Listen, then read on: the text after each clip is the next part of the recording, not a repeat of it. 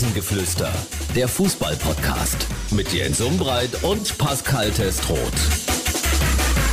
Ihr Lieben, ich freue mich, dass ihr dabei seid. Rasengeflüster Folge 174. Am Samstag haben wir übrigens Vierjähriges gefeiert. Ja, wir sind schon eine Weile jetzt mittlerweile am Start und freuen uns über jeden, der uns zuhört. Auch heute. Los geht's! Ich glaube, er könnte mittlerweile äh, ja einen Reiseführer rausgeben. Er hat das große Privileg, äh, dass er in seiner Karriere fast in allen Ecken Deutschlands schon gewesen ist. Im Osten, im Norden, im Westen, im Südwesten war er zuletzt und jetzt ist er im Süden, in Ingolstadt. Und das Schöne ist, wir können immer wieder darüber reden. Ich freue mich sehr auf den allmonatlichen Besuch von Pascal Testroth. Paco, guten Abend. Ja, dann sage ich heute doch mal Servus, Jens. ah, schön. Genau. Servus. Ja, so, so, so, begrüßt man sich jetzt, oder? Also in, in, in Ingolstadt. Also, wie hast du dich denn eingelebt? Über den Wechsel werden wir ja später wahrscheinlich noch ein bisschen quatschen, aber äh, wie ist es in Ingolstadt? Ja, doch aufregend, ne, muss ich sagen. Ähm, es ging dann doch alles sehr, sehr plötzlich. Ähm, bin dann aber sehr gut angekommen. Ähm, war leider anfangs verletzt, also dass ich mich in der Vorbereitung ja leider ein Fahrerriss zugezogen habe, weshalb ich doch dann jetzt einige Wochen verpasst habe. Bin aber dann jetzt pünktlich zum, zum Saisonstart ja, wiederhergestellt, sagen wir mal so. Fehlt natürlich noch die gewisse Fitness, ähm, weil ich jetzt erst drei Tage trainiert hatte. Aber ja, konnte jetzt zum Glück beim ersten Spieltag schon mit dabei sein. Und naja, gut, wir haben gewonnen und ähm, das ist immer ein guter Saisonstart dann und äh, ich fühle mich sehr wohl, muss ich sagen. Das ist die Hauptsache, wohlfühlen, angekommen sein und äh, vor allen Dingen jetzt äh, verletzungsfrei. Paco, es gibt einiges zu besprechen am heutigen, wir zeichnen Montagabend auf, wir wollen ein bisschen über die zweite Liga sprechen, die ja schon äh, zwei Spieltage absolviert hat.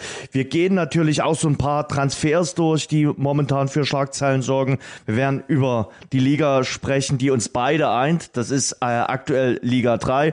Natürlich ähm, auch speziell über die beiden Vereine, also Ingolstadt und Dresden, aber werden auch so ein bisschen über den ersten Spieltag sprechen und dann auch schon vorausschauen auf den Pokal. Ihr seid in einer Woche dran gegen äh, Darmstadt. Aber ganz ehrlich, lass uns über die Sache sprechen, die ich glaube, ganz Fußball Deutschland bewegt hat. Einer der größten ist am vergangenen Donnerstag gegangen, ist verstorben mit Uwe Seeler. 85 Jahre ist er geworden. Nicht nur Hamburg, seine große Stadt hat getrauert, sondern ich würde wirklich sagen, ganz Fußball Deutschland. Er war wirklich einer der größten, loyal, bescheiden, sympathisch und bodenständig. Was geht dir durch den Kopf, wenn du an Uwe Seeler denkst? Ja, dadurch, dass ich ihn halt selbst nicht habe mehr spielen sehen, ähm, ist es immer schwierig. Man hat ja nur von Erzählungen so gehört, aber ähm, ja, soll ein grandioser Fußballer gewesen sein und vor allen Dingen auch ein grandioser Mensch. Und ähm, ich finde es toll, wie, wie Deutschland ihn gewürdigt hat, so dass das, das ist, ist ja oftmals ein, muss man ja ehrlicherweise sagen, ein Problem, was, was in Deutschland herrscht, dass große Idole nicht wirklich gewürdigt werden. Ähm, aber ich glaube, mehr als jetzt an diesem Wochenende in Fußball Deutschland passiert ist, ähm, kann man nicht machen und ähm, er hat es auch absolut verdient und ähm, ja, ich glaube, er hat sehr, sehr viel für Deutschland oder für den deutschen Fußball getan. Hm. Und immer auch für seinen HSV. Das finde ich ja, ist das äh, bemerkenswerte. Er hat nur bei einem Verein gespielt, eben bei dem äh, HSV. Und ich finde, Mal abgesehen von diesem geschmacklosen Plakat, was da zwischenzeitlich hochgehalten wurde, von diesem homophoben Plakat, auch der HSV hat das sehr, sehr würdevoll gemacht, dieses ganze Gedenken an uh, Uwe Seeler rund um das Spiel gegen Hansa Rostock. Ja, finde ich auch absolut mega. Also mehr, mehr konnten sie nicht machen. Auch die Trikots, was ganz Besonderes. Und ähm, ich glaube, sie haben wirklich gezeigt, wie wichtig er für den ganzen Verein war. Und ähm, ich finde es auch toll jetzt, ähm, als ich es gelesen habe vom, vom Herrn Kühne, der doch immer sehr, sehr kritisch beäugt wird und so wie ich es mitbekommen habe, hält er schon noch die, er hat zwar Volksparkstadion genannt, aber es ist ja, glaube ich, seine Rechte, die er, die er das hat und wo er direkt gesagt hat, von mir aus können wir es sofort zum Uwe Seeler Stadion äh, umbenennen. Das, das ist auch eine ganz tolle Aktion, finde ich, und äh, ich glaube auch, dass das passieren wird. Ähm, ja, das Einzige, was halt am Wochenende nicht gepasst hat für Hamburg, war dann das Ergebnis, aber irgendwie hatte man so das Gefühl, es war zweitrangig. Also auch von, von Tim Walter, er sagte, ja, irgendwie stand Fußball im Hintergrund und ja, ich glaube, das kann man auch irgendwo verstehen. Es ist eine Legende im Verein und ähm, es hat auch im Verein sehr, sehr viele sehr hart getroffen. Ja, das muss man äh, definitiv so sagen. Und du hast es gerade schon so schön eingeordnet. Irgendwie, klar, es ist ein äh, Pflichtspiel, es geht um drei Punkte, aber der, der Fußball war zweitrangig da am äh, Sonntag, äh, weil das Gedenken an den größten HSVer aller Zeiten, und das ist ja nun mal wirklich ein ruhmreicher Verein, der speziell in den 60er, 70er und 80er Jahren große Fußballmomente auch auf europäischer Bühne erlebt hat.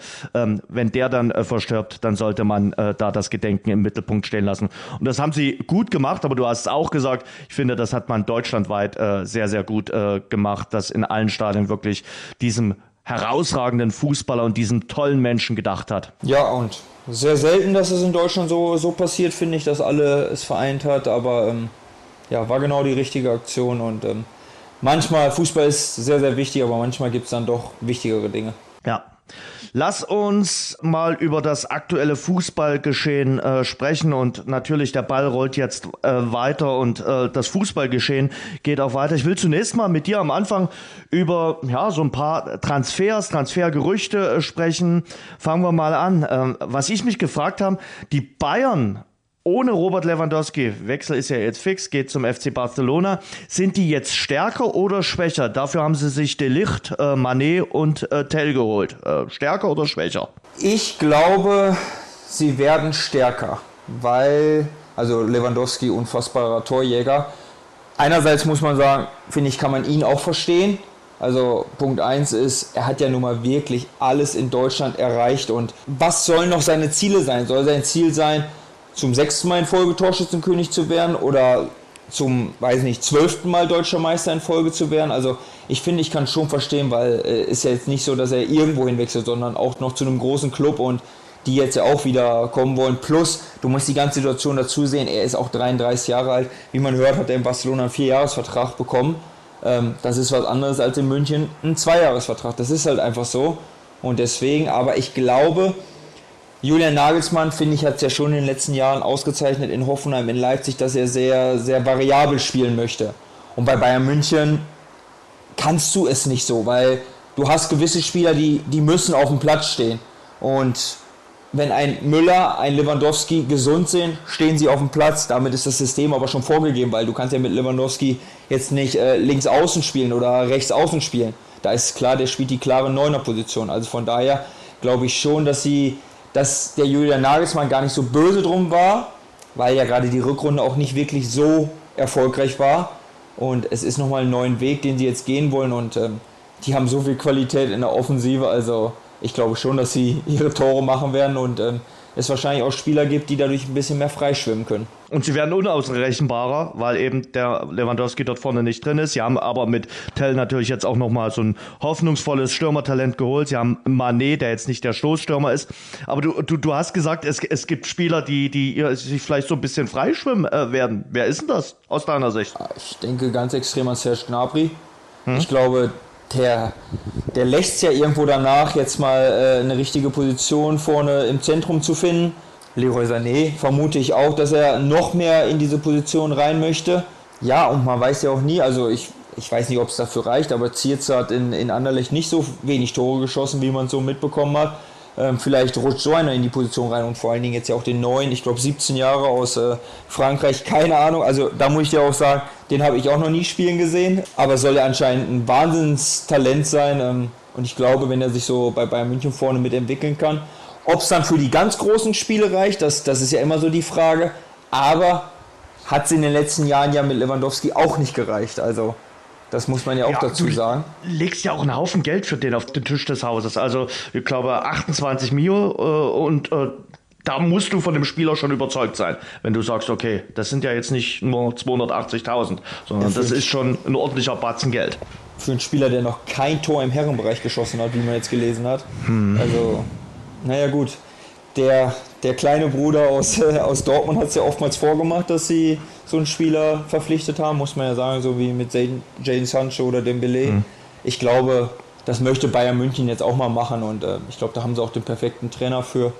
Also wird, glaube ich, sehr spannend nächstes Jahr, aber generell, glaube ich, wird die Liga auch sehr interessant mal wieder und ähm, ja, irgendwie auch ein bisschen so das in Anführungszeichen langweilige, wie viele Tore hat Lewandowski heute geschossen, weil Bayern wieder 4-5-0 gewonnen hat. Ähm, ist jetzt vorbei und ähm, ja, ich bin gespannt, wer sich da so, so richtig herauskristallisiert. Und nun haben ja alle gedacht, okay, Borussia Dortmund mit äh, einigen Transfers, die sie sich speziell in der Defensive geholt haben, äh, in der Innenverteidigung, aber eben auch mit einem Stürmer wie Aller, äh, haben sie sich ganz gut verstärkt. Und das steht sicherlich auch noch so. Die, die Vorbereitung läuft rumpelig, aber natürlich über all dem schwebt das ganze Drama um Sebastian Aller. Also das muss man ja sagen, das ist ja wirklich ein menschliches Drama äh, und das steht oben über allem. Also, dass der Junge wieder fit wird, wieder gesund wird. Den ersten Step hat er jetzt gemacht im äh, Krankenhaus. Aber natürlich, äh, wir brauchen ja nicht drum rumreden. Paco, trotzdem äh, dreht sich auch da der Ball dann weiter und du musst gucken, wie lange wird er ausfallen. Das steht noch nicht fest. Da gibt's auch ganz, ganz unterschiedliche Möglichkeiten des Ausfalls. Also, es kann ein Jahr dauern. Es kann auch, wie äh, bei Richter in Berlin, wenige Wochen dauern. Und wenn er länger ausfallen äh, wird, dann musst du eben gucken, ob du möglicherweise einen Ersatz holst. Ja klar, weil äh, muss man nicht anders sagen. Äh, Sebastian Aller war quasi der Königstransfer, der Nachfolger von, von Erling Haaland. Ja. Ähm, und ein absoluter Fixpunkt. Also ich glaube schon, dass Borussia Dortmund den für, ja, sagen wir mal, 25 Tore eingeplant hatte und ähm, dass er da die Lücke schließt. Und wenn er jetzt aufgrund der Geschichte lange, lange ausfallen wird, was man wirklich nicht hofft, dann wird Dortmund nochmal was machen, weil ähm, ich glaube nicht, dass sie nur mit Mukuku und dann Halbstürmer wie Marlon oder Adeyemi äh, in die Saison geht. Also von daher wird dann nochmal wieder was passieren und ähm, im Moment sind sie du, aufgrund dieser Personalie in meinen Augen nicht, also sind, sie sind sowieso nie der Topfavorit, weil Topfavorit ist immer Bayern, aber ich glaube, im Moment ist zum Beispiel Bayer Leverkusen stärker aufgestellt, weil sie mhm. einen kompletten Kader haben und ähm, ja, wenn dir der Fixpunkt wegfällt, vorne im Mittelsturm, dann, dann ist das ein großer Einschnitt. Siehst du schon jemanden? Also ich habe, äh, gibt ja ganz unterschiedliche Namen. Suarez äh, fällt raus, äh, der geht zurück in die Heimat. Äh, Ceco höre ich immer mal wieder. Äh, äh, ist auch die Frage, was machst du jetzt? Am besten wäre natürlich irgendeinen Leihspieler zu holen, den du sagst, okay, die, die holen dich für ein Jahr und dann äh, haben wir aber wieder Sebastian Aller zurück. Ja, es, es ist wirklich was. Barcelona ein paar Stürmer vorne rumrennen. Ja. Also ich weiß nicht, ob die alle bleiben. Äh, ich glaube, Memphis Depay würde überragend zu Dortmund passen. Ähm, aber ist der der Stoßstürmer? Hm, er spielt, zumindest hat er das bei Barcelona gespielt hm. äh, und in der holländischen Nationalmannschaft spielt das auch. Hm. Ähm, Aubameyang wäre natürlich auch perfekt, aber ich glaube nicht, dass sich dieser Kreis nochmal schließen wird. Nee. Ähm, ja, was ist mit Kalajdzic? Der ist ja immer noch in Stuttgart. Ich glaube, der wollte da gerne weg. Aber, aber den wirst du sicherlich nicht für eine Laie äh, das meine ich, das bekommen. Ist, das, und das ist halt, äh, du hast ja Aller dann hoffentlich ja. wahrscheinlich irgendwann wieder. Und äh, deshalb äh, spricht natürlich auch viel dafür, dass du dir jemanden holst, der nur für eine bestimmte Zeit da ist. Ja, aber den finde man in der Kategorie. Aber ich, vielleicht ich, gehst du in die Barcelona-Kategorie. Vielleicht hast du, liegst du gar nicht so falsch und sagst, okay, wir leihen ihn zumindest jetzt erstmal ein Jahr aus und ihr habt ihn von der Payroll runter. Ja, ich glaube, da wäre die größte Option, ne? Oder ja. vielleicht auch was, was ganz Verrücktes, was man noch gar nicht, ähm, Cavani. Ich mhm. weiß nicht, der ist, äh, ist glaube ich, immer noch vertragslos. Suarez habe ich ja mal gelesen. Ähm, das wird es aber ja scheinbar wohl nicht. Es ist spannend zu beobachten, aber ich glaube nicht, dass Dortmund, wenn Sebastian Aller lange ausfallen wird und die menschliche Komponente weggesehen, weil äh, sie müssen ja einfach darauf reagieren, glaube ich nicht, dass sie so in die Saison gehen werden, wie sie jetzt gerade aufgestellt sind merkt man ja auch bei den beiden Testspielen gegen Valencia mhm. und Villarreal äh, hat es offensiv wirklich noch extrem gehakt und ich glaube, das hast du auch gerade gesagt, sie haben natürlich schon sehr, sehr viel auf Haller als Fixpunkt ausgerichtet. Was ist denn mit äh, RB Leipzig? Die wollen Timo Werner äh, möglicherweise zurückholen. Siehst du da Möglichkeiten? Ich glaube, Timo Werner und äh, Thomas Tuchel ist kein Match. Also das ist so ein Paar, die passen nicht so wirklich zusammen. Also ich kann es mir nicht vorstellen, sage ich dir ganz ehrlich, weil Timo Was, Werner, wird, Timo dass er zurückgeht nach Leipzig. Also, dass sie okay. zusammenpassen, das, das merkt man auch. Also, ich habe das Gefühl, kein wirklicher Stürmer passt so mit Thomas Tuchel so zusammen. Also, es macht also ja schon wirklich den Eindruck. Das, ich glaube, das, ist, das sind ganz andere Kategorien. Okay. Ja, brauchen wir nicht drüber zu reden. Ähm, nee, aber das macht ja den Eindruck. Ne? Lukaku, der mhm, einfach eine Wahnsinnssaison mit Mailand hingelegt hat wird dann für unfassbare Summe gekauft und äh, ja, spielt gefühlt keine Rolle in, in London. Schwierig, ne? Also, also ist schon, wirkt immer sehr, sehr schwierig und auch Paris wirkten ja auch nicht so glücklich alle. Aber ich kann mir nicht vorstellen, dass er zu Leipzig zurückgeht. Ähm, ich glaube, er wird dann, wenn dann eher bei Juventus Turin oder oder sowas auftauchen, weil wenn du, glaube ich, einmal in dieser Kategorie an Vereinen aufgetaucht bist, dann gehst du erstmal nicht so schnell wieder, wieder zurück, weil es ja auch nicht immer, immer wirklich dann erfolgsversprechend ist. Mhm. Wäre das ein Rückschritt? Wäre das auch äh, so ein Eingestehen, ich sag mal, einer Niederlage, äh, einer persönlichen Niederlage? Ja, sportlich auf jeden Fall ein Rückschritt. Also wenn mhm. ich bei Chelsea London bin, dann, dann, wenn ich dann zu Leipzig gehe, ist es ein Schritt zurück wieder. Es ist einfach so. Mhm. Ähm, aber ist ja immer die Frage, was, was, will, was will Timo Werner selber? Also wie fühlt er sich wohl? Wo fühlt er sich wohl? Wo kann er funktionieren? Weil dass er in Leipzig zu 1000 Prozent funktioniert hat, ähm, das weiß jeder. Also von daher das, das, ich meine, so schlecht ist der, der Verein ja auch nicht. Er spielt international. Ja. Aber ich kann es mir irgendwie so nicht vorstellen, weil wenn ich von, bei Chelsea bin und bin deutscher Nationalspieler und habe ja trotzdem auch irgendwo meine Tore geschossen, dann weiß ich nicht, ob er jetzt schon so zu Leipzig zurückgehen würde. Wir haben halt im November diese Weltmeisterschaft und da wollen sie alle dabei sein. Äh, ich glaube natürlich schon, dass äh, Hansi Flick auch mangels Alternativen Werner so oder so mitnehmen würde, selbst wenn er gefühlt ganz, ganz wenig Spielzeit hat. Also ich glaube, der ist auch relativ gesetzt. Davon gehe ich auch aus, weil wir haben halt einfach gar keine anderen. Und er hat es bei Deutschland ja auch eigentlich immer ordentlich gemacht, muss man ja sagen. Er ja. macht es nicht so, wie wir es uns alle wünschen, aber so ein Spielertyp ist er auch nicht. Er mhm. ist nicht der Spielertyp, den wir gefühlt jeden Tag uns alle wünschen, den 1,90 Mittelstürmer, wo die Flanken kommen und der die vorne im 16er aller Ulf Kirsten, aller äh, Uwe Seeler, aller Rudi Völler oder Miroslav Klose reinhämmert. So ist ja. er halt einfach nicht. Und damit kann man ihn auch gar nicht vergleichen, aber für die Art und Weise, wie er es macht, also ich finde schon, dass er es ordentlich macht. Ob das jetzt äh, ja, für den Titel reicht mit ihm als Mittelstürmer, das, das wage ich zu bezweifeln, weil da gibt es einfach andere Mittelstürmer, die in meinen Augen besser sind, aber ähm, trotzdem wird er mit Sicherheit dabei sein, weil Qualitäten hat er enorme. Den Bogen will ich jetzt ganz gerne mal mit dir gehen, weil du ja auch in der Generation dann groß geworden ist. Und ich, ich sag mal, du hast jetzt die großen deutschen Stürmer und das war wirklich ein, ein Qualitätsmerkmal. Deutschland hatte immer gute Torhüter, sehr gute Torhüter und sehr, sehr gute Stürmer. Und seit ein paar Jahren, fünf, sechs, sieben Jahren, geht uns das so richtig ab mit den Stoßstürmern. Ist da irgendein ein Versagen im Nachwuchs bemerkbar?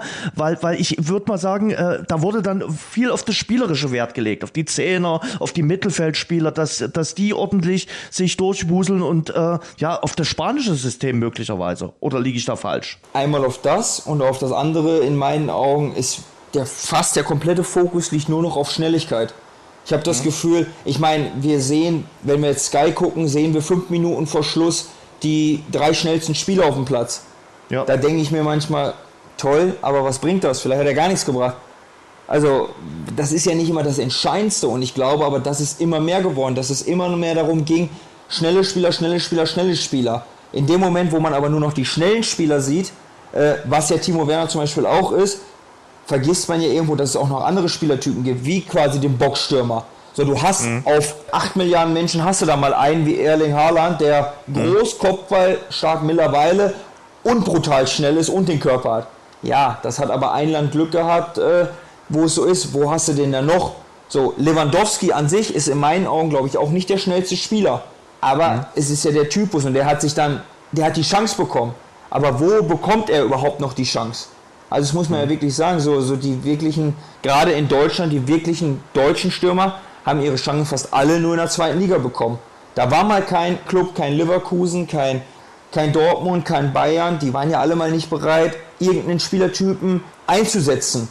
Also kann so einer sich halt auch nicht äh, rausentwickeln. Spannend. Äh, und äh, ja, du mit der Schnelligkeit hast du wahrscheinlich auch recht. Also äh, äh, hier in Dresden, ich habe auch viele Spieler ge gesehen, die, die sehr, sehr schnell waren, gerade auch Offensivspieler, aber ja. die waren manchmal schneller als der Ball und konnten dann mit dem Spielgerät, und darum geht's, glaube ich, beim Fußball, nicht immer so gut umgehen, aber die waren einfach verdammt schnell. Aber ja. Ja, aber es ging ja viel nur, oder es geht ja größtenteils fast nur noch um Daten. Also ja. ob, ich, ob der eine jetzt Fußball spielen kann oder nicht, das ist meistens zweitrangig. Oder ob der äh, eine Quote hinkriegt, ist meistens zweitrangig. Aber das ist oftmals so. Aber ja, der kann aber ja die 30 Meter so und so schnell laufen.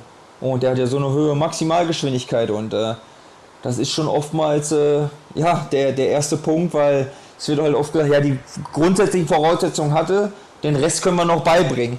Aber mhm. klappt dann doch nicht bei, bei allen so immer. Und ähm, Ja, ich halt glaube, der Spielerberater XY, der, äh, wenn er seinen Spieler anpreist, kann er natürlich auch damit hofieren gehen.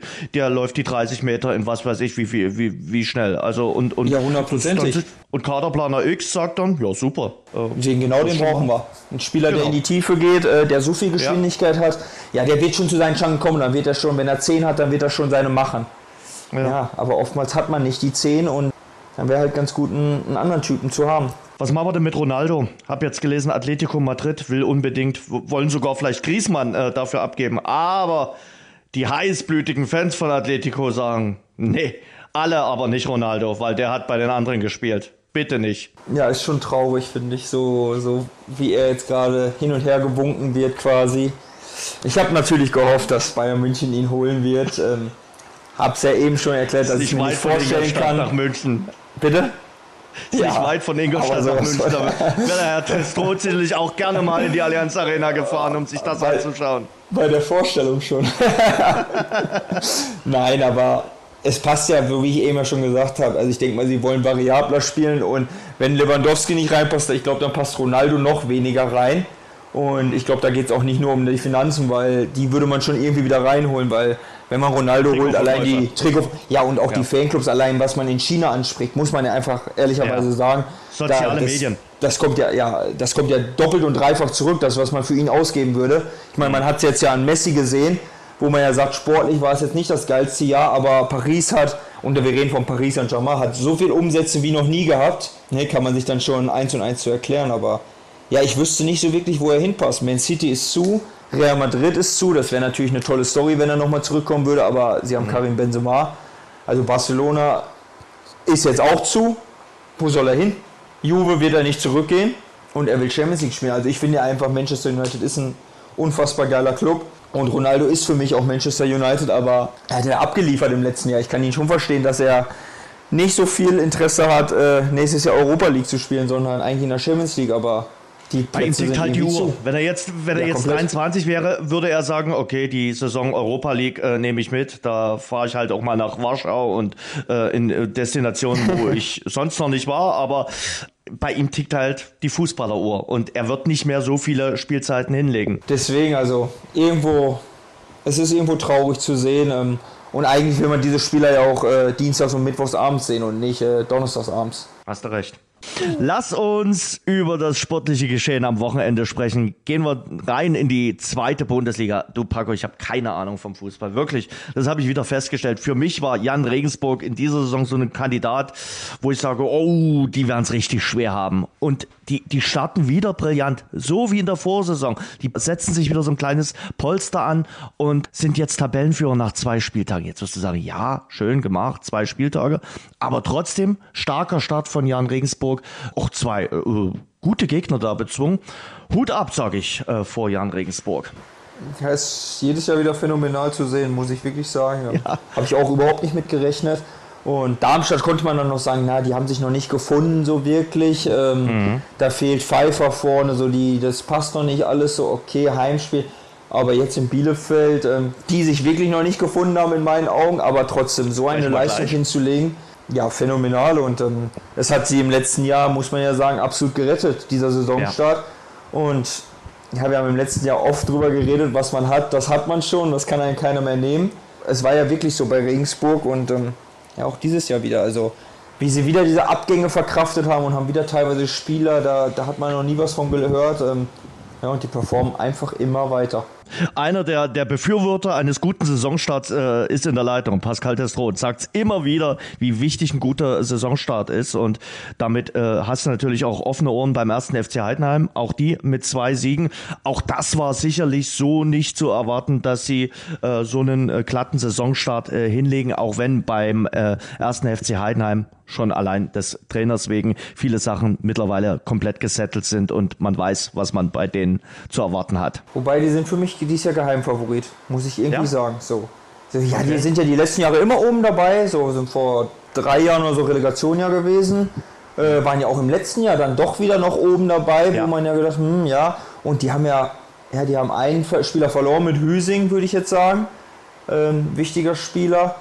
Aber haben mit äh, Jan-Niklas Beste, der bei Regensburg schon überperformt hat, finde ich, äh, einen super Spieler zu bekommen die Offensive steht. Also ich bin gespannt, wo, wo Heidenheim dieses Jahr, dieses Jahr landen wird, weil ja, sie sind halt schon gefestigt und ähm, zu Hause sind sie fast nie zu schlagen, das muss man ja einfach mhm. sagen. Und ähm, wenn sie es einigermaßen hinkriegen, können die ganz, ganz lange für mich oben mitspielen diese Einschätzung würde ich bei Fortuna Düsseldorf so unterstreichen. Also die gehören für mich eigentlich nach dem HSV waren die für mich Kandidat Nummer zwei.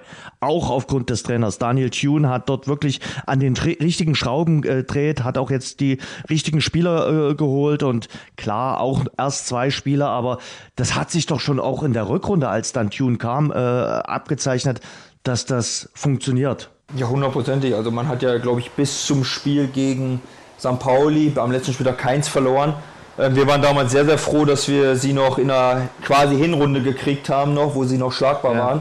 Also danach haben sie ja Monster performt und aber daran sieht man trotzdem dann immer wieder, ja, in der Vorbereitung gibt es keinen Pokal zu gewinnen, weil die Vorbereitung von, von Düsseldorf war ja unterirdisch. Die haben ja, glaube ich, alles verloren, oder also klar, mhm. die kleinen Spiele, aber alle wichtigen Spiele verloren, aber ab dem ersten Spieltag sehr, sehr schwierig gestartet in Magdeburg, hätte auch anders ausgehen können, mhm. aber haben das Spiel gewonnen jetzt wieder gewonnen. Also die spielen schon, schon oben mit und ähm, sie haben halt in meinen Augen aber auch gerade vorne zwei Spieler, ja, die wissen schon, wo das Tor steht und ähm, so, Ruben Hennings hat schon wieder zwei Saisontore. Der ist halt da, wenn man ihn braucht. Und äh, ich glaube, auch Ginczek wird ein paar Tore machen. Ähm, Emma Joa, wenn er dann mal endlich äh, fit wird, dauerhaft fit wird, ist er ein Riesenspieler. Und ähm, ja, auch defensiv, glaube ich, stehen sie sehr, sehr gut definitiv neben dem HSV und für mich auch Heidenheim eine Mannschaft, die lange oben mitspielen wird. Ja, mit Heidenheim finde ich, hast du eine mutige Prognose.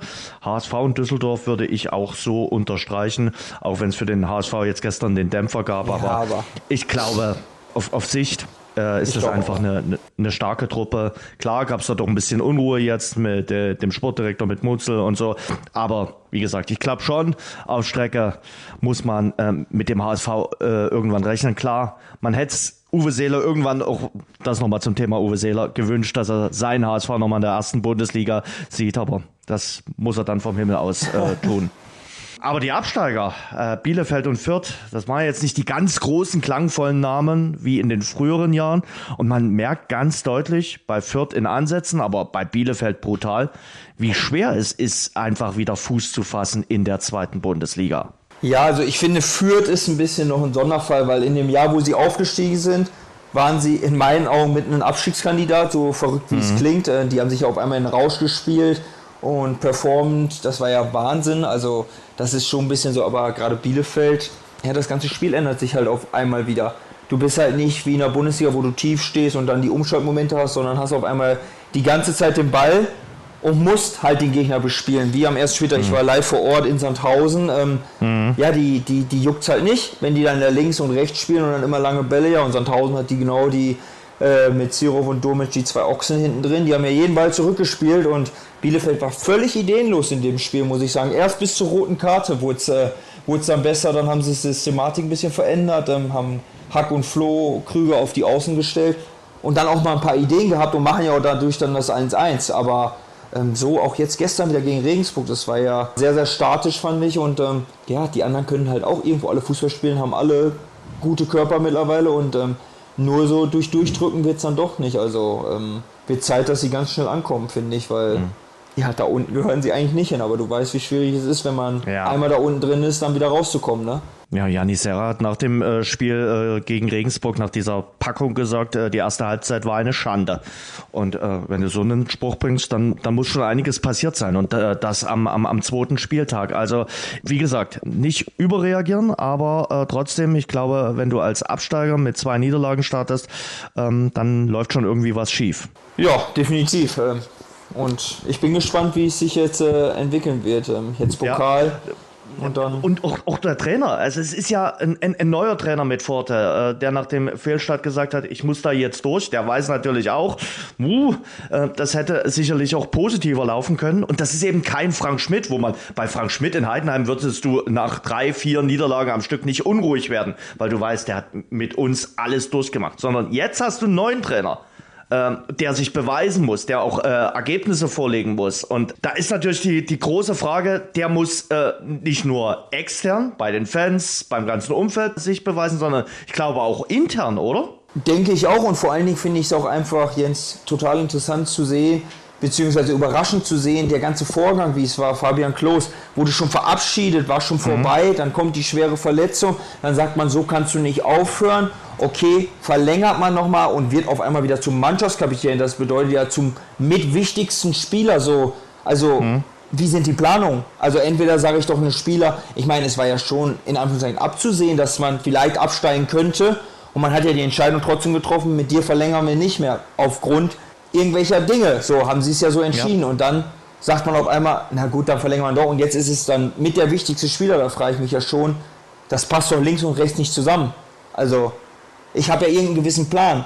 Und den schmeiße ich komplett über Haufen und mache dann einen Spieler wieder zum Kapitän und der spielt dann und dann funktioniert doch alles nicht und habe die Spieler, die ich ja vorher auch geholt habe und die spielen dann nicht. Also so richtig. Dann habe ich noch einen neuen Trainer, der vielleicht ganz andere favorisiert. Also wird schon. Und die Liga auch nicht bisschen, kennt. Ne, die Liga nicht kennt. Wirkt schon ein bisschen wild. Und äh, ja, so war es dann ja auch. Also, also ich sage ganz ehrlich, Jens, gegen Sandhausen kann man so nicht spielen, wie die gespielt haben. Ich saß auf Tribüne und habe äh, den Kopf geschüttelt, weil eins weiß ich, weil ich jetzt auch ein Jahr da war, wenn der Gegner anfängt, lange Bälle zu spielen, haben wir uns in Sandhausen kaputt gelacht, weil hm. Das war unsere größte Stärke. Wir standen im Block und haben den zurückgeköpft. Und Bielefeld hat gefühlte 70 Minuten lang die langen Bälle gespielt, bis dann die rote Karte kam. Da haben wir auf einmal angefangen, über Außen äh, zu kombinieren. Und jetzt gegen Regensburg dasselbe wieder. Und da war dasselbe wieder. Da war schon LW, die Breitkreuz und Gimba und die haben jeden Ball zurückgespielt. Da muss ich mich auch irgendwie anpassen auch. Ich werde hier in Dresden übrigens auch immer noch oft auf das Sandhausen-Spiel äh, angesprochen äh, von, von, von Dynamo. Ja. Viele sagen, das war äh, der Anfang vom Ende äh, bei der SGD. Also da spätestens da hat man gemerkt, dass das alles doch nicht irgendwie funktioniert und ähm, ja, dass es in der Relegation enden wird und wie das dann ausgegangen ist, wissen wir auch. Ich tue mich auch noch, sage ich dir ganz ehrlich, schwer, wenn ich dem ersten FC Kaiserslautern, Respekt vor dem Saisonstart, aber dem ersten FC Kaiserslautern zuzuschauen. so irgendwie, wenn man einer verstoßenen Ex-Freundin zuschaut, weil man denkt, Gottes Willen, die stehen dort, wo, wo wir gerade gern wären. Also es ist, aber Kaiserslautern macht's gut. Also Respekt. Äh, jedenfalls machen sie es sportlich gut. Ja, super. Und äh, ich glaube genau das, was ich vor dem Relegationshinspiel zu dir gesagt habe, mit dem äh, Wechsel zu Dirk Schuster. Da wird es einen Plan A und einen Plan 1A oder A, AB gehen und der wird abgerufen. Aber solange der erfolgreich ist, ist das in Ordnung. Und ähm, das haben sie gegen Dresden in den zwei Spielen gemacht und das machen sie jetzt auch am Saisonstart. Also die wissen ganz genau, was sie können und äh, wo ihre Stärken sind. Und ja, im Moment bringen sie es auch auf den Platz und ähm, haben jetzt schon vier Punkte. Und das muss man einfach sagen, sind schon vier Punkte mehr als zum Beispiel Braunschweig, die mit Sicherheit äh, da Konkurrenten sein werden. Ja, Braunschweig ich glaube, da müssen wir nicht Propheten sein. Also die werden es natürlich die gesamte Saison dort unten drin hängen. Ähm, waren gegen den HSV stark, also bis, bis der HSV in Führung mhm. geht, aber haben das, das Ding verloren. Gestern verlieren sie deutlich. Oh, äh, ich glaube, Eintracht Braunschweig wird eine schwierige Saison haben, hoffen natürlich auf viel Euphorie, vielleicht auch noch auf den einen oder anderen Transfer. Und was ist mit Karlsruhe? Natürlich auch verletzungsgehandicapt. Ich habe jetzt gelesen, Flo Ballas, den wir beide ja. gut kennen, äh, schon wieder äh, verletzt. Muskelfaser ist in den Adduktoren Toren, fällt eine, eine Weile aus. Also Karlsruhe auch schon an den ersten beiden Spieltagen gebeutelt. Ja, wo, wobei ich das, ähm, ich habe da auch ein paar Jungs, die ich, die ich ganz gut kenne, ähm, habe schon mit dem Abgang von, von Philipp Hofmann hatte ich schon Bauchschmerzen, also muss ich ganz klar sagen, weil Philipp Hofmann hat schon in den letzten Jahren den Unterschied sehr, sehr oft ausgemacht und es ist halt oft, wenn ein Spiel 0-0 steht, aber du hast einen, der das 1-0 macht, dann kippt das Spiel in die eine Richtung und ähm, den Nachfolger haben sie jetzt in meinen Augen noch nicht so gefunden. Jetzt hat Kaufmann zwar gestern mal getroffen, aber ja auch erst nach Einwechslung. Ähm, ja, und wenn natürlich diese solchen Positionen, wie es der KSC selbst sagt, äh, hinten in der Innenverteidigung hast, wo du jetzt fünf Verletzte schon hast, mhm. also Baller war ja auch schon eine Nachverpflichtung, ähm, jetzt auch noch verletzt. Ähm, und wenn jetzt, also bei allem Respekt äh, vor Gordy, aber wenn der gerade der tragende Mann sein soll, dann ist es schon eine, eine schwierige Situation, glaube ich. Also ähm, ja, die müssen sehr, sehr aufpassen, dass sie, dass sie nicht in, in sehr, sehr tiefen Strudel geraten, finde ich. Ähm, weil da kommt sie nicht so schnell raus. Sag noch was zu deinem Ex-Verein, zum SV Sandhausen. Solider Saisonstart. Ich habe ein bisschen dann äh, geguckt am Freitagabend, das Spiel äh, in Darmstadt, wo sie dann verloren haben. Aber auch da haben sie dann so in der zweiten Halbzeit am, am, am Ausgleich geschnuppert, der ist dann nicht gefallen. Du hast sicherlich das Spiel auch geguckt, weil ist ja ein Pokalgegner äh, von euch äh, ist, äh, der SV Darmstadt, darüber reden wir später. Ja, wie, wie hast du die, die Partie gesehen dort zwischen Darmstadt und deinem Ex-Verein? Ja, sie haben was gemacht, was gerade wir im letzten halben Jahr eigentlich nichts gemacht haben, einen Fehler gemacht hinten. Also das 1-0 mhm. fällt ja durch einen Abstimmungsfehler von, von Tribul und Diekmeyer, das, das habe ich ein halbes Jahr lang gefühlt nicht gesehen. Da war, wurde immer alles äh, sauber wegverteidigt und ähm, aber trotzdem, die, die stehen gut in meinen Augen. Ähm, souveräne Mannschaft haben mit äh, Kin Zombie, glaube ich, einen super Transfer gemacht. Also der hat schon richtige Qualitäten, finde ich. Und ähm, also ich glaube schon, dass sie, dass sie ihre Punkte sicherlich sammeln werden. Und ähm, ich glaube auch nicht, äh, nicht in große Bedrängnis geraten will, beziehungsweise wünsche ich mir das auch nicht, dass sie in Bedrängnis geraten. Und ähm, ja, sie spielen das, was sie können. Und damit sind sie erfolgreich. Und äh, da werden noch viele dran scheitern.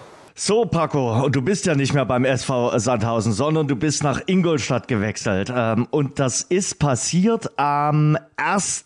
Juni. Ich dachte, gibt's doch gar nicht. Also wir hatten vorher nicht drüber geredet. Aber wahrscheinlich hängt es damit zusammen, als Hertha BSC sich gerettet hatte äh, und weiter in der Bundesliga spielte, hast du gesagt, nö, dann spiele ich ja wieder nicht im Berliner Olympiastadion. Und ja, ganz ehrlich, die Chancen, dass du ins Pokalfinale mit Sandhausen oder Ingolstadt kommst, sind nicht allzu groß, sage ich dir ganz ehrlich. Also da hätte ich dir auch, glaube ich, nicht so nah.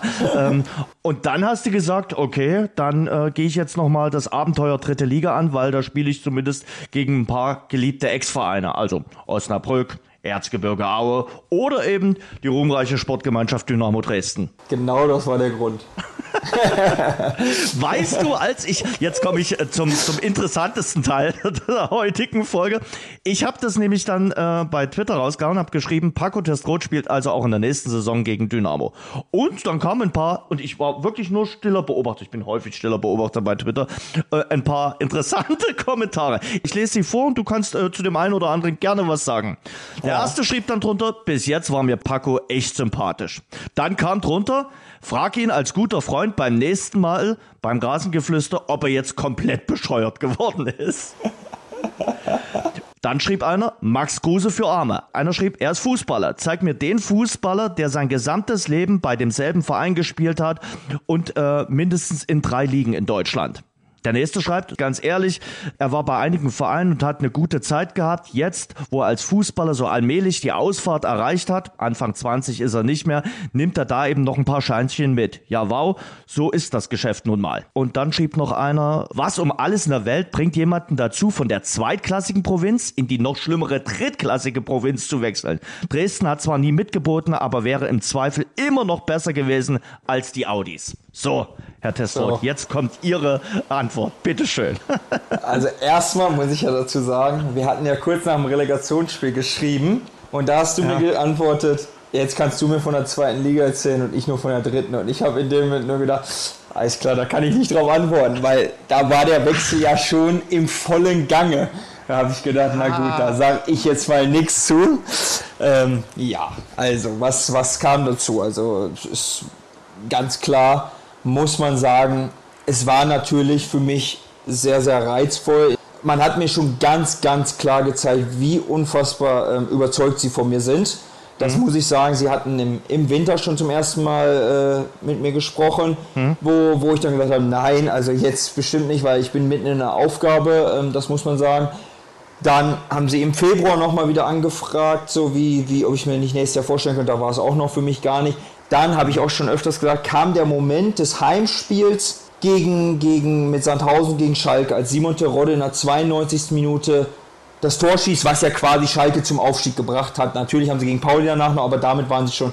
Und das war in dem Moment so bei mir, wo ich gedacht habe, wow, also das sind ja Emotionen, die, die sind nochmal ganz was anderes, als jedes Jahr so um den Klassenerhalt zu spielen und dann hat man seine 40 Punkte, dann klatscht man sich ab und dann interessiert sich gefühlt auch keiner mehr in der Liga für dich so. So, das war so, das war so ein bisschen was fehlte. Und dann kam halt in dem Moment noch, ja, wirklich die nächste Anfrage von, von Ingolstadt wiederum. Und dann bin ich auch ganz ehrlich, kam man mit einem Angebot um die Ecke, was sehr, sehr langfristig war, wo ich schon mhm. sagen muss, es ist halt heutzutage im Fußball, ich will unbedingt noch sehr, sehr lange Fußball spielen und man merkt immer mehr, dass die Möglichkeiten ja für ältere Spieler nicht so sind, dass sie, dass sie noch diese Anerkennung bekommen, beziehungsweise dass man sie noch so unbedingt will. Und das, das kam so alles übereinander oder überein und dann habe ich gesagt, okay, ich glaube, das ist, könnte eine sehr, sehr interessante Aufgabe sein. Ich bin mir ziemlich sicher, dass ähm, zum damaligen Zeitpunkt, äh, habe ich gesagt, der FC Ingolstadt äh, um den Aufstieg mitspielen wird. Äh, bin ich natürlich jetzt auch von überzeugt, aber bin, war ich zum damaligen Zeitpunkt, habe mir dann die Gegebenheiten angeguckt, wo ich gedacht habe, wow, das ist wirklich, also ich weiß nicht, ob es schon mal gesehen hast, äh, das Trainingsgelände und so weiter, das ist wirklich, ja, das ist schon Bundesliga, was man hier für Gegebenheiten vorfindet. Und das war so ein Gesamtpaket, wo ich gesagt habe, okay, darauf habe ich Bock, damit kann ich mich identifizieren ähm, und das packen wir an. Und ähm, wenn du dann sagst, so diese Kommentare, ja, hätte auch zu Dresden kommen können, hätte auch zu Aue kommen können, ich habe ja auch unzählige Nachrichten davon bekommen, da sage ich dir ganz ehrlich drauf, ja, aber mich hat ja gar keiner gefragt.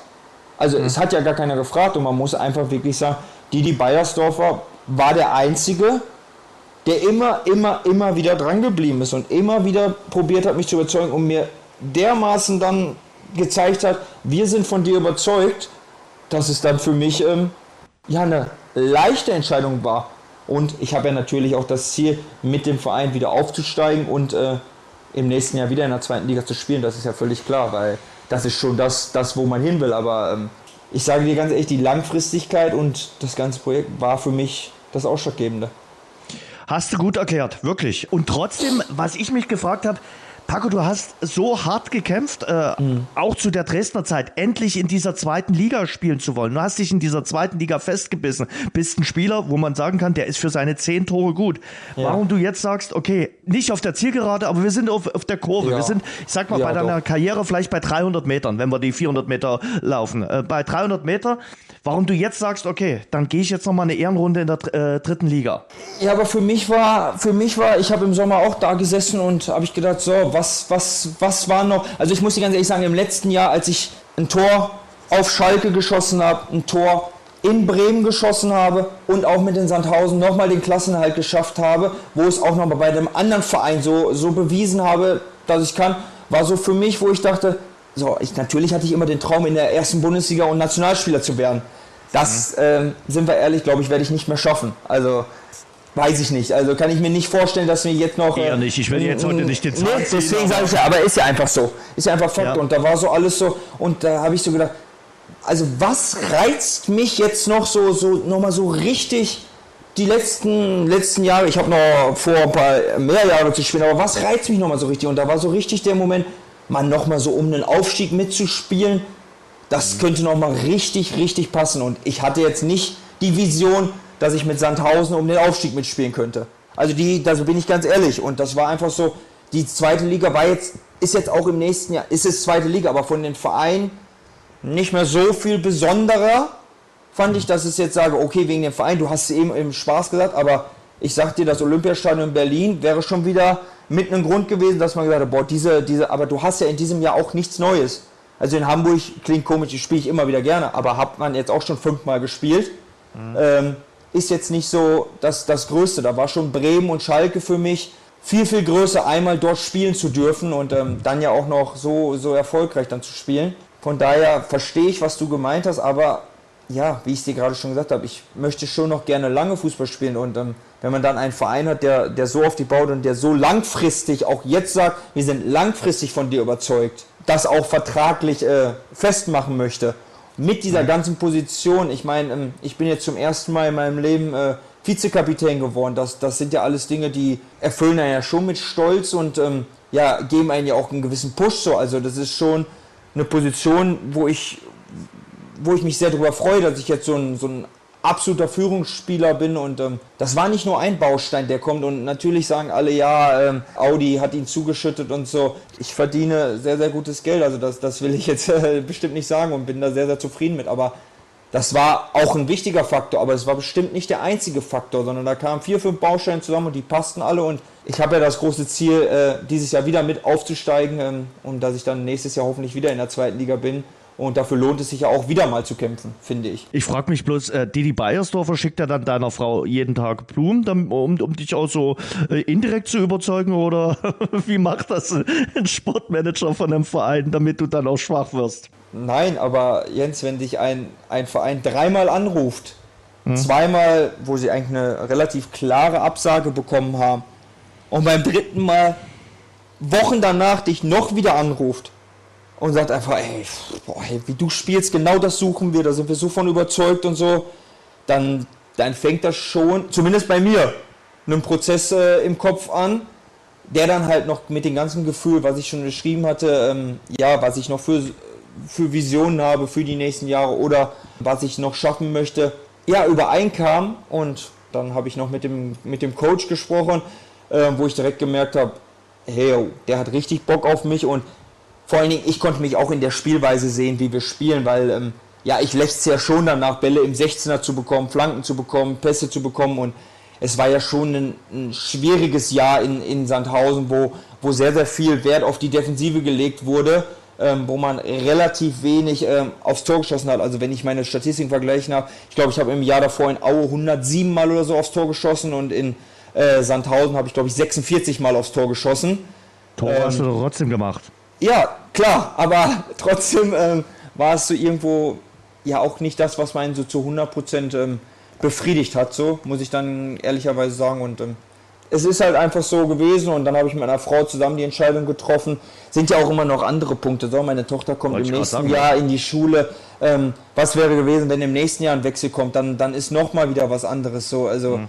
es ist nicht nur Fußball, es ist das Wichtigste. Also so jetzt von meinem Beruf, aber meine Familie steht ja schon noch drei Stufen über dem Fußball und mhm. ähm, sind ja schon noch äh, Thematiken, die man dann noch mehr bespricht und wenn man dann eine Aussicht hat auf eine längere Zeit irgendwo noch Fußball spielen zu dürfen und auch in einer wichtigen Position, dann, ich glaube, dann, dann kann man das schon auch irgendwo nachvollziehen. Und ähm, ja, es wäre aber ja nicht so gewesen, dass ich, äh, sagen wir jetzt mit Dresden und Aue bestimmt nicht gesprochen hätte, weil ich habe, du weißt genau, wie wohl ich mich dort gefühlt habe, aber äh, wenn mich keiner fragt, dann äh, kann man ja über sowas nicht nachdenken.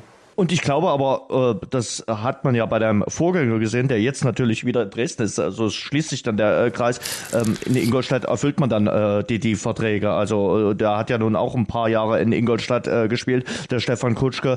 Und ähm, ich glaube, auch der hat dort gutes Geld verdient. Also alles legitim und alles gut. Und die Lebensweisheit habe ich jetzt mitgenommen und die gilt wahrscheinlich nicht nur für den Fußball, sondern für alle Phasen des Lebens. Also wenn man zwei Körbe bekommen hat, sollte man es dann doch durchaus noch mal ein drittes Mal versuchen. Vielleicht klappt es dann beim dritten Mal äh, und man kriegt da dann grünes Licht. In welcher Phase auch immer des Lebens. Ja, kämpfen lohnt sich immer. Und äh, ich bin auch zweimal äh, angerannt in der zweiten Liga und habe es nicht geschafft und erst beim dritten, dritten Mal so richtig, ne?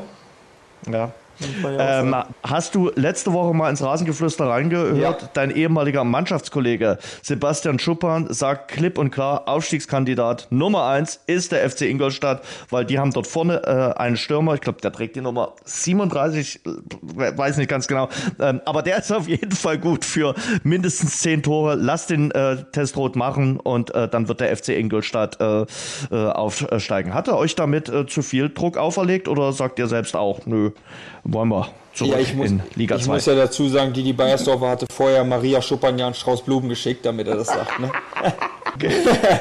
ja, also Jens, diese dritte Liga ist unfassbar schwer und äh, unfassbar intensiv. Ähm, ich glaube, wir sind vom Personal sehr gut aufgestellt, hatten aber, wie du jetzt äh, vielleicht gesehen hast, im ersten Spiel ja schon wichtige Spieler, die, die jetzt leider noch verletzt waren ähm, mhm. und nicht auf dem Platz stehen und ähm, ja, du hast unfassbar viele eklige Spiele, wo du, wo du einfach bestehen musst. Und ähm, es klappt nicht immer so, wie, wie wir es damals in, in Dresden gemacht haben, dass wir vom ersten Spieltag bis zum letzten durchmarschiert sind. Ich habe natürlich sehr, sehr früh auf den ähm, Spielplan geguckt und natürlich gehofft, dass man nicht unbedingt im, in der kalten Phase die Spiele im Osten hat, weil ich weiß aus eigener Erfahrung, wie schwer sich Gegner im, im Osten, in der, gerade in den kalten Monaten immer getan haben, weil man sagt es vorher, man muss sich darauf einstellen, es ist immer unfassbar eklig gewesen. Äh, so, wir kannten es die ganze Woche über, wenn man bei Minusgraden so richtig trainiert hat und ähm, wenn man aber dann da hingekommen ist, war es für viele dann doch so, boah, nee, hier heute will ich nicht und so. Sowas sind Dinge, die, die müssen alle miteinander spielen und ähm, ja, du musst irgendwie, irgendwie deine Punkte sammeln und gerade am Anfang, du musst irgendwie reinkommen so, das ist uns jetzt glücklicherweise besser gelungen, als es zum Beispiel Dresden und Aue gelungen ist, ähm, weil ja, am Ende brauchst du die meisten Punkte, beziehungsweise die, die zweitmeisten Punkte, um aufzusteigen. Und ähm, da zählen die E3 am ersten Spieltag genauso wie am letzten. Ähm, natürlich hat er damit eine gewisse Messlatte hochgelegt, auch bei, auch bei mir, aber ähm, das ist ja auch mein eigener Anspruch und der Anspruch vom Verein, dass wir, dass wir da oben ganz klar mitspielen wollen und ähm, dass ich äh, sehr, sehr viele Tore schießen möchte. Das, das weiß Schuppi auch und ähm, dem, dem stelle ich mich auch und ähm, das probiere ich auch umzusetzen. Im Osten ist es kalt. Also äh, so ja. habe ich noch nie jemanden gehört, dass er so sich einen Spielplan anguckt, äh, wann man in den Osten reisen muss. Aber äh, großartig. Aber äh, Paco, wir sind ja heute nicht äh, Overreaction Monday. Also es ist ein Spieltag absolviert. Man steigt ja. am ersten Spieltag noch nicht aus, vergeigt auch noch nicht am ersten Spieltag äh, den Aufstieg. Das gilt auch für Dynamo Dresden. Ähm, und ich würde ja trotzdem auch sagen, klar, die direkten Duelle sind wichtig und entscheidend teilweise auch. Aber ganz wichtig ist es auch gegen diese in Anführungszeichen kleineren äh, Truppen, da regelmäßig zu punkten, regelmäßig die Sieger einzufahren. Gegen die acht, neun Mannschaften, die unten äh, um den Abstieg kämpfen, gegen die musst du doch regelmäßig punkten. Und damit habt ihr ja gleich am äh, Samstag angefangen. Ja, sehe ich genauso wie du, Jens. Also ähm, natürlich, wenn man die, die Big-Spiele gewinnen irgendwo, weil man da immer mhm. so gewisse Ausrufezeichen setzen kann und so, aber völlig egal am Ende. Also äh, wenn, ich, wenn ich jetzt die Entscheidung habe, dass ich in Anführungszeichen, dass ich ge gegen Aue, Dresden und 1860 alle sechs Spiele verliere, dafür alle anderen 32 Spiele gewinne, unterschreibe ich das sofort. Weil mhm. damit bist du durch. Also du musst deine Aufgaben machen und ähm, wenn wir da mal aufs ganz Große gucken, ähm, wie oft hatte Borussia Dortmund die Probleme, dass sie die Spiele gegen ja. die kleineren nicht gewonnen haben. Und das waren jedes Mal am Ende des Jahres die Punkte, die, die zur deutschen Meisterschaft bzw. zum richtigen Meisterschaftsrennen gefehlt haben. Es ist ja überhaupt noch nichts äh, passiert, so dass man, na klar wollte man jetzt in Dresden äh, gewinnen gegen, gegen 1860, hundertprozentig, damit man auch direkt die Euphorie hat wieder und so. Aber ist ja noch nichts passiert. Also ist jetzt ein Spiel um, jetzt ist eh Pokal-Wochenende. So, bis zum 31.08. passiert in jedem Verein noch wahrscheinlich viele Transfers. Die Saison ist ein absoluter Marathon und 38 Spiele sind so unfassbar lang. Also da kräht am Ende kein Hahn mehr nach, was am ersten Spieltag war. Aber natürlich trotzdem freuen wir uns über die ersten drei Punkte und sind gut reingestartet. Klar, du hast natürlich dann auch noch den heftigen Break im November, wo du sagen musst, okay, da ist dann erstmal für zwei Monate Schicht im Schacht. Überhaupt, ich war letzte Woche in so einer Medienrunde zur dritten Liga drinne. Da hat äh, der Verantwortliche vom DFB für die dritte Liga gesagt, ja, man hätte äh, auch im November durchspielen können. Die Möglichkeit hätte bestanden. Also ähm, man muss da nicht automatisch pausieren, so wie in der ersten und zweiten Liga. Und da habe ich mir gedacht, ja, warum habt ihr es nicht gemacht? Ihr habt doch dieses Alleinstellungsmerkmal. Und dann äh, die Begründung, na ja, äh, weil eben parallel zu den Drittligaspielen dann auch WM-Spiele gelaufen werden. Aber da sage ich mir, du hast diesen lokalen Vorteil.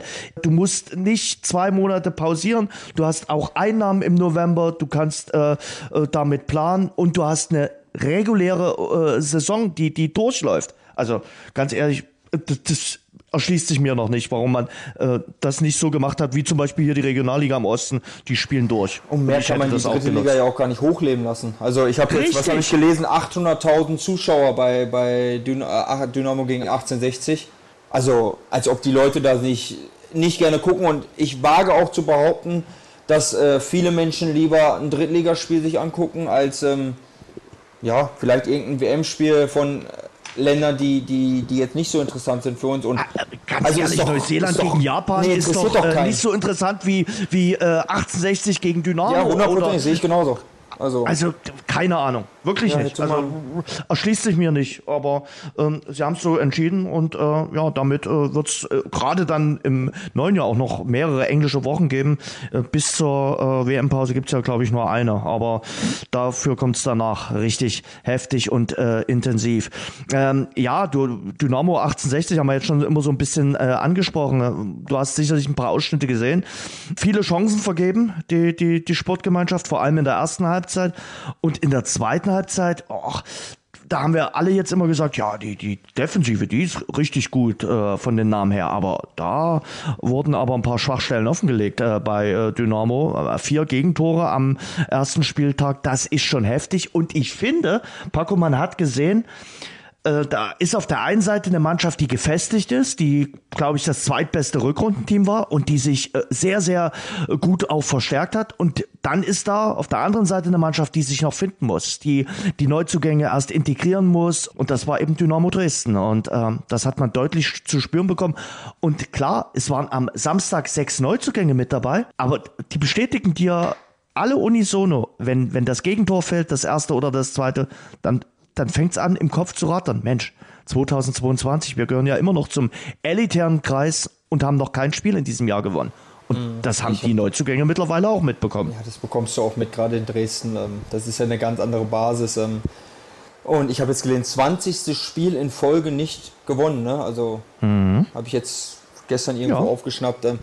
Ja, klar, und es ist auch natürlich was anderes, wenn dann eine Mannschaft kommt, so mit einem, mit einem Trainer, Kölner, der seit, glaube ich, seit drei Jahren da ist. Ähm, plus dann muss man auch einfach sagen, Marcel Bär direkt wieder unfassbar funktioniert hat.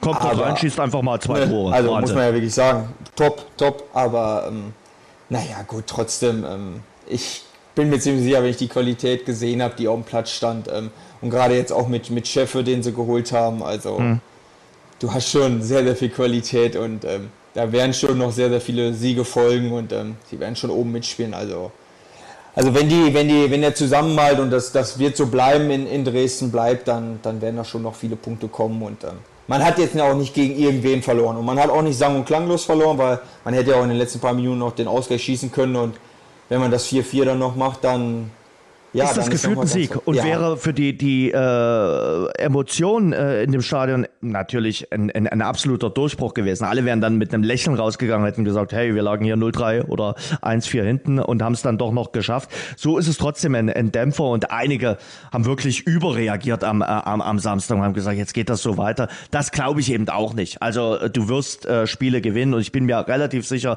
lege ich mich jetzt hier im Rasengeflüster fest, du wirst im August Spiele gewinnen und da rede ich von der Mehrzahl Spiele. Also da, da bin ich mir sehr, sehr sicher. Äh, die Mannschaft braucht noch ein bisschen Zeit und die muss man ihr auch geben, aber man wird im August äh, Spiele gewinnen und wird dort in dieser dritten Liga auch äh, Fuß fassen. 1860 Ingolstadt, du sagst auch Dresden. Wer gehören für dich äh, sonst noch mit dazu? Ich finde, Essen haben ja viele so als Geheimfavorit gehandelt, ja. aber die haben schon mal gleich eine auf den Deckel bekommen. Das haben wir, heute, haben wir heute auch noch drüber gesprochen, weil ich hatte so, also Essen habe ich jetzt nicht für oben gesehen, habe aber schon gedacht, okay, sie werden oh, schon da, ja genau, die werden schon gar keine Probleme haben und mhm. eher Elversberg so ja. wahrscheinlich Probleme und ja, das war schon eine Hausnummer, ne?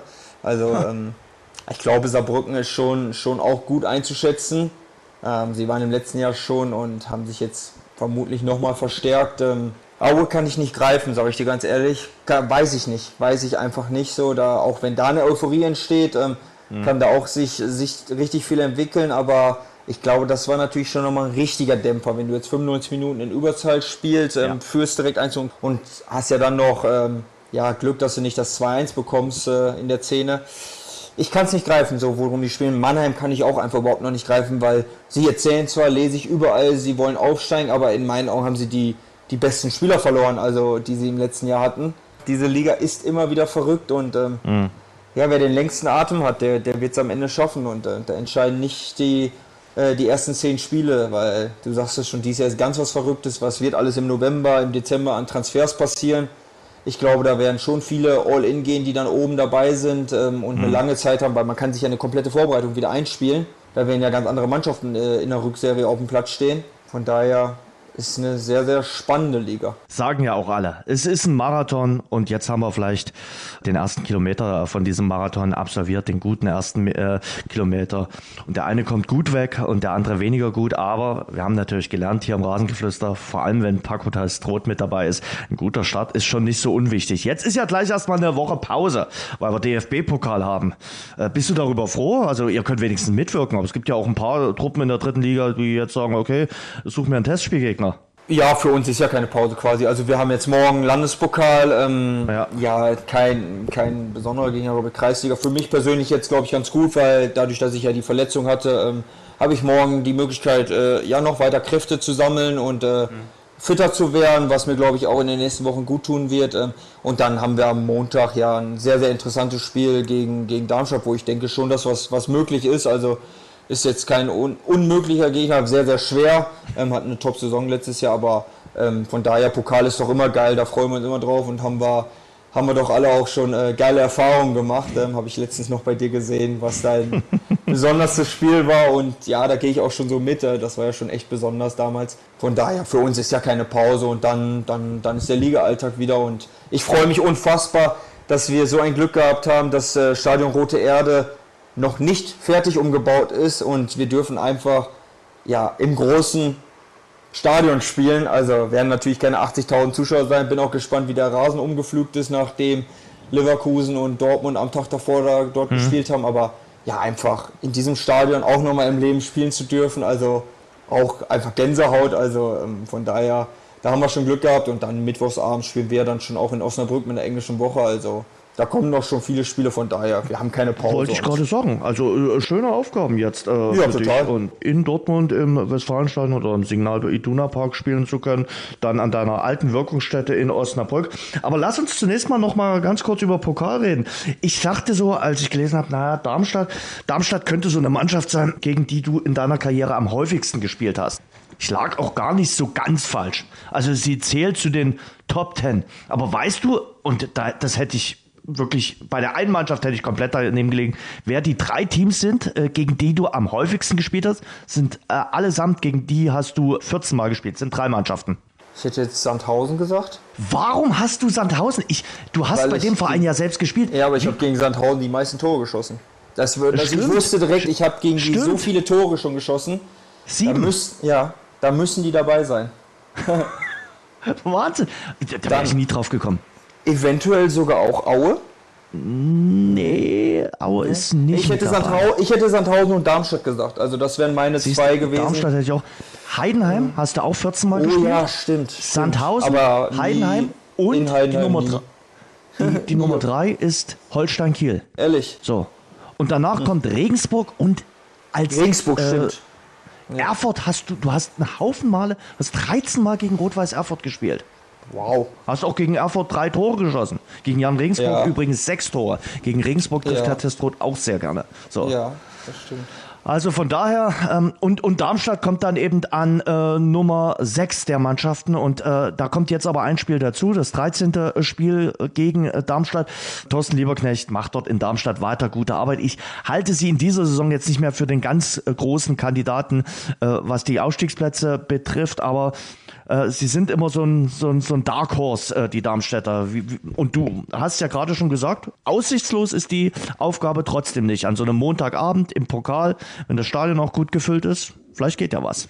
Ja, also definitiv ist Darmstadt der Favorit. Ich meine, sie wären letztes Jahr fast in die Bundesliga aufgestiegen. Mhm. Haben aber auch natürlich zwei extreme Abgänge ähm, gehabt mit, mit Pfeiffer und Starke zum Beispiel. Ich glaube, Honsack ist im Moment auch noch verletzt. Dann Seidel ist verletzt. Ich bin gespannt. Äh, was ist es? Sie haben jetzt noch einen neuen Innenverteidiger verpflichtet, ähm, wieder einen äh, sehr, sehr großen Spieler. Also wird spannend. Ähm, ich bin davon überzeugt, dass wir am Montagabend ähm, hier das Spiel gewinnen können. Ähm, wir haben auch Qualität und wir freuen uns drauf. Ja, schauen wir mal, was, was geht und ähm, ich freue mich wieder drauf. Beim Kicker gibt es eine Umfrage aktuell und da lautet die Frage, welcher Bundesligist scheidet in der ersten Runde aus? So, und da hat man alle Spiele. Äh, aufgelistet. Und das Spiel mit der größten Überraschungsgarantie ist, ist die. Nee. Nicht? Nee. Ist Hertha BSC bei Eintracht Braunschweig. Wir sagen 48 Prozent, dass Hertha BSC dort den Kürzeren zieht. Haben sie letztes Jahr oder vorletztes Jahr dort verloren, ne? Ja, ja, ja. Vorletztes die, Jahr, die haben schon häufiger jetzt gegeneinander, genau. genau. Platz 2, erster FC Köln bei Jan Regensburg. Auch ganz eklig. Platz 3 finde ich auch sehr eklig. Äh, der Pokalfinalist Freiburg muss zum ersten FC Kaiserslautern. Ah, das ist schon. Ja, sind schon echt eklige Spiele, muss ich schon sagen. Und Platz 4 dann äh, Stuttgart bei Dynamo Dresden. Das kann ich mir auch vorstellen. Das kann ich mir wirklich vorstellen. Weil gerade auch, auch Stuttgart ja immer wahrscheinlich mit einer sehr, sehr jungen Truppe antritt. Ähm, hatten ein sehr, sehr großes Thema in der Vorbereitung, ähm, was, was anderweitig war. Und Dresden hat sich jetzt schon so gefunden und äh, ich muss ja auch sagen, gegen Stuttgart hat man ja auch ganz gute Erfahrungen. Ne? Hat man gute Erfahrungen. Äh, ich erinnere mich mal an den 5 0 Sieg, das ich stimmt. Auch. Also das war ein, ein, wirklich auch ein Fußballfest. Äh, ja. Danach kommt Frankfurt beim ersten FC Magdeburg. Mhm. Auch eine unangenehme Aufgabe. Sehr, sehr. Äh, für ja. Europa League-Sieger. Äh, und, und natürlich kannst du dir für irgendwelche Erfolge aus der Vorsaison eben nichts mehr kaufen. Und dann spielst du beim ersten FC Magdeburg und du kennst das äh, Stadion in Magdeburg auch sehr gut. Also das ist dort auch sehr unangenehm. Und dann schon Borussia Dortmund äh, bei 1860 München. Da sagen immerhin 17 Prozent, äh, dass es den BVB erwischen könnte. Ja, sind doch alles wirklich eklige Aufgaben, muss ich wirklich ja. sagen. So die Bundesligisten starten alle bei Null. Es ist ja immer wieder so. Und, das ist es äh, eben, oder? Ne, die wissen noch nicht so. So, guck mal, Dortmund haben wir eben lange drüber gesprochen. Dann triffst du auf 1860 München, die natürlich jetzt mit einer breiten Brust starten, äh, zu Hause und denken sich auch, ach komm, wir wollen mal überraschen. Vielleicht geht ja doch was. So, wie spielt Dortmund hinten überhaupt? Spielen sie Dreierkette, spielen sie Viererkette? Wer ist davon schon fit? Und ich glaube auch irgendwie Jan Regensburg. Jan Regensburg könnte ein Spiel zu Hause gegen Köln könnte gewinnen. Magdeburg ist halt einfach Wahnsinn, weil die spielen ja einfach ihren Stiefel genauso weiter mhm. wie letzte in der dritten Liga jetzt schon. Und ich glaube auch, dass sie jetzt gegen Frankfurt nicht anders spielen werden. Nee. Die werden wieder probieren, mit 70% Ballbesitz aus dem Spiel zu gehen. Und ähm, ja. wenn sie die dummen Fehler gegen Düsseldorf nicht gemacht hätten, sie, hätten sie das Spiel vielleicht auch gewonnen. Also muss man ja wirklich sagen. Also das wird auf jeden Fall interessant. Äh, am Wochenende, Wochenende die erste Runde im Pokal. Auch ohne Bayern und RB Leipzig. Ja die sind noch nicht ausgeschieden. Nein, die spielen erst Ende August, weil wir haben ja noch den, den Supercup zwischen Pokalsieger und Meister. Äh, beide haben jetzt äh, vor ein paar Tagen getestet. Der eine gegen den FC Liverpool, RB Leipzig, uh, gab eine saftige Niederlage 0-5. Die Bayern haben auch verloren gegen Manchester City. Herr Haaland hat da gleich mal getroffen. Für Herr, Herrn Haaland war es der erste Sieg mal gegen die Bayern. Mit Dortmund hat er immer gegen die Bayern verloren. Ich würde sagen, bei der ganzen Konstellation, die Bayern sind schon relativ deutlich äh, Favorit für den Supercup. Ja, glaube ich auch. Also ich sag's dir auch ganz ehrlich, ich hoffe es auch, dass Bayern gewinnt gegen Leipzig. Also da bin ich auch ehrlich und ähm, das werde ich mir natürlich anschauen Samstagabend. Ähm, und den das ersten Auftritt von Sadio Mané begeistert sehen. Paco, ich danke dir. Das war eine launige Runde. Ich bin auch dir dankbar für deine äh, offenen Worte, die du gesagt hast. Und äh, ich hoffe, wir hören uns im August wieder und äh, dann wahrscheinlich auch schon mit ein paar Siegen von Dynamo Dresden. Es sollte nicht so einseitig weitergehen. Also ähm, seitdem wir hier reden, reden wir häufiger über Siege deiner Vereine. Und ich kann hier aus äh, lokaler äh, Brille gar nichts melden. Also ich, mich musste quasi immer trösten und das sollten wir jetzt auch mal. ja, aber ich nicht. Ich möchte endlich, dass sich das ein bisschen ändert. Du kannst doch auch Siege feiern. Ähm, ja, aber gut. pass gut auf dich auf. Äh, Gibt es äh, irgendeine Empfehlung für Ingolstadt? Also klar, Audiwerk äh, sich anschauen ist äh, mir geläufig und äh, es ist auch nicht weit nach München, aber gibt es irgendwas, wo du sagst, oh, das hast du dir angeguckt und das war richtig top? Nee, noch nicht wirklich. Wir waren jetzt heute im, im Village, äh, okay. haben wir uns mal angeschaut, war, war auch ein, ein Ausflug wert und so, aber ansonsten muss ich sagen, dass äh, wirklich das Beeindruckendste, was ich bisher gesehen habe, war das Trainingsgelände. Also es okay. klingt echt doof, aber ich hatte, ich habe 15 Jahre spiele ich im Profifußball und das habe ich so noch nicht gesehen. Also es war schon beeindruckend, muss ich wirklich sagen. Aber ich habe auch Dynamo Trainingszentrum habe ich auch noch nicht gesehen. Soll ja auch gigantisch nee, sein. Ist, ist, ist wirklich top. Ne? Also das Deswegen. muss man auch sagen. Ich glaube, das ist auch äh, so eine Sache und das können wir vielleicht zum Schluss jetzt nochmal sagen, wo der Fußballer mittlerweile auch sehr, sehr großen Wert legt, weil das ist ein täglicher Arbeitsplatz.